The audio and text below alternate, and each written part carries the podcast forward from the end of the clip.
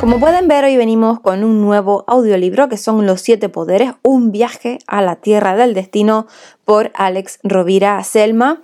Ya hemos hecho otros audiolibros de él, concretamente el de la buena suerte, que son el penúltimo. y bueno, este es un grandioso libro, lo voy a recomendar. Y bueno, en el capítulo de hoy eh, comenzamos con el prólogo y el primer capítulo de la primera parte que se llamaría El reto. Así que bueno, vamos a comenzar. ¿Cuál es la clave para transformar la vida? ¿En qué medida el destino está escrito? ¿Realmente podemos construir el futuro que deseamos? Se lo pregunté a uno de mis maestros cuando yo era adolescente. Su respuesta, pues como no podía ser de otra manera, fue simple y vino a través de una antigua leyenda. Hace muchos, muchos años, los hombres conocían el secreto que permitía que anhelos y sueños se hicieran realidad, pero abusaron de él de tal manera que los sabios responsables de cuidarlo decidieron esconderlo en un lugar al cual solo pudiera llegar quien verdaderamente lo mereciera. Pero, ¿dónde ocultar el que probablemente era el tesoro de mayor valor para la humanidad? De los miembros del Consejo de Sabios sugirió enterrarlo en lo más profundo de la tierra, pero sus compañeros objetaron que tarde o temprano alguien excavaría hasta los rincones más profundos del planeta para dar con él. Y otro de los sabios propuso llevarlo hasta la más alta de las cumbres y enterrarlo allí, bajo la nieve eterna. Pero hubo pues quien objetó que llegaría el día en que muchos hombres y mujeres serían capaces de escalar las más altas de las cimas y descubrir el tesoro. Hmm. El resto de los sabios le dio la razón y bueno, pues inquietos siguieron discutiendo. Y al cabo de un rato, un tercero tomó la palabra y dijo que sin duda el mejor escondite era el más profundo de los abismos del mayor de los océanos. Ah, tampoco ese será un buen lugar. Algún día habrá seres humanos que aprenderán a navegar por los abismos del mar y sin duda lo hallarán, replicaron otros. Desanimados y resignados, uno por uno, los miembros del Consejo de Sabios se miraron con expresión de honda tristeza ya que no había lugar en la tierra donde ocultar el secreto, pues que convertía los sueños en realidad. Tras un largo silencio, el más anciano y discreto de todos tomó la palabra y casi en un susurro dijo, hay un lugar, solo un lugar, al que muy pocos serán capaces de llegar para encontrar este tesoro. La expectación fue máxima. Hubo entonces un revuelo, murmullos, exclamaciones, miradas de estupor que se cruzaron entre el resto de miembros del consejo. ¿Y cuál es ese lugar, maestro? preguntó inquieto uno de los sabios al anciano. El corazón. Lo ocultaremos en el corazón de cada hombre y cada mujer que viva en este hermoso planeta. Cada corazón debe albergar este extraordinario tesoro ya que muy pocos tendrán el coraje, la perseverancia, la fe, la humildad y la paciencia de mirar en su interior y de velar el secreto. Solo aquellos que sean capaces de descubrir que la mayor de las riquezas y el mayor de los poderes reside en su corazón, deben ser dignos de acceder al tesoro.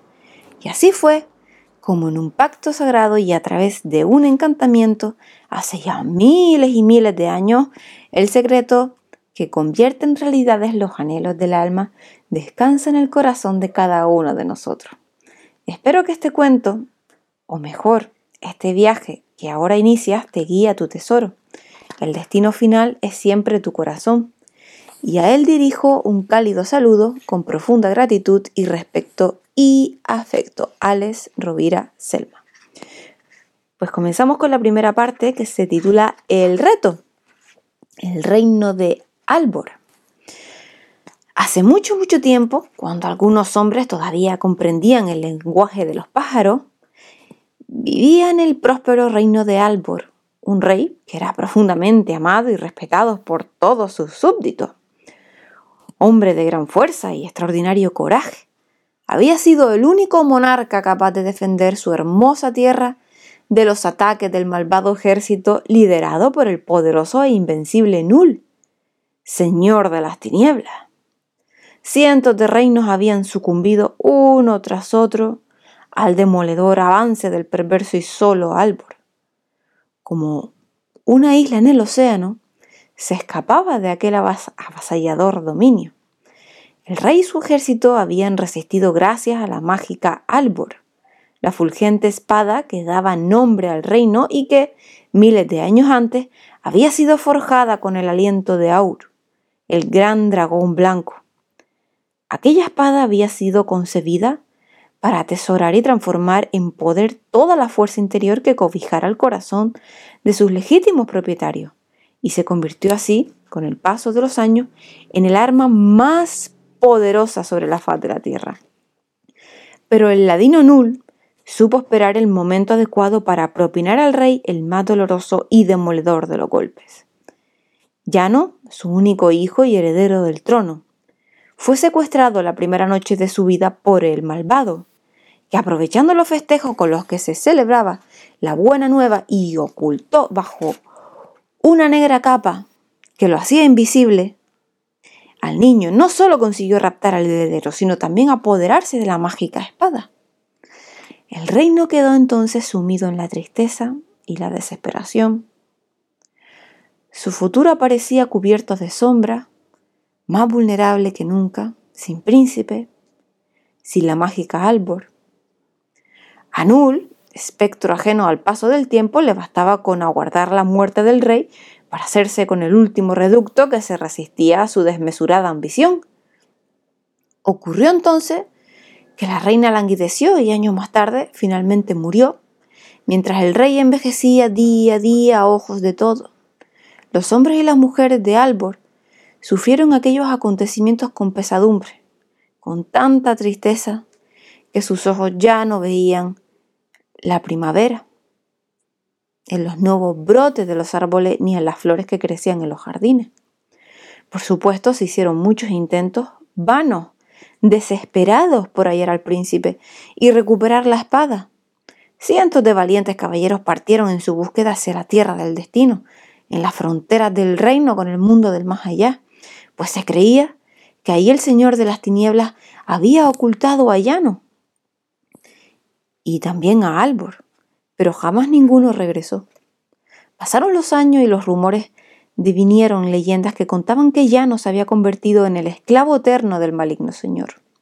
Pero el rey jamás perdió la esperanza, convencido de que algún día volvería a abrazar a su hijo y blandir su espada. Y ese convencimiento, esa fuerza interior, sirvió para mantener unido a todo el reino frente al infame. Los nobles caballeros, fieles a sus creencias, decidieron mantener firme también su espíritu y desarrollar su fuerza para proteger de nuevas incursiones el reino y los ideales y principios que su rey les había transmitido con su ejemplo.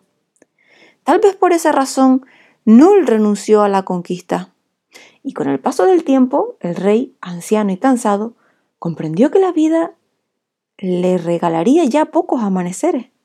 Debía acometer su última y más importante misión, que era nombrar a un heredero, un sucesor con la fuerza física y la moral necesaria para rechazar el seguro y devastador ataque que Null llevaría a cabo tras su muerte. Sin un líder reconocido por todos, la derrota sería segura, y el reino y toda la tierra caerían en las garras del oscuro. Pues hasta aquí el primer episodio, espero que les haya gustado y bueno, pues mañana vendremos con más. Un saludo y hasta luego.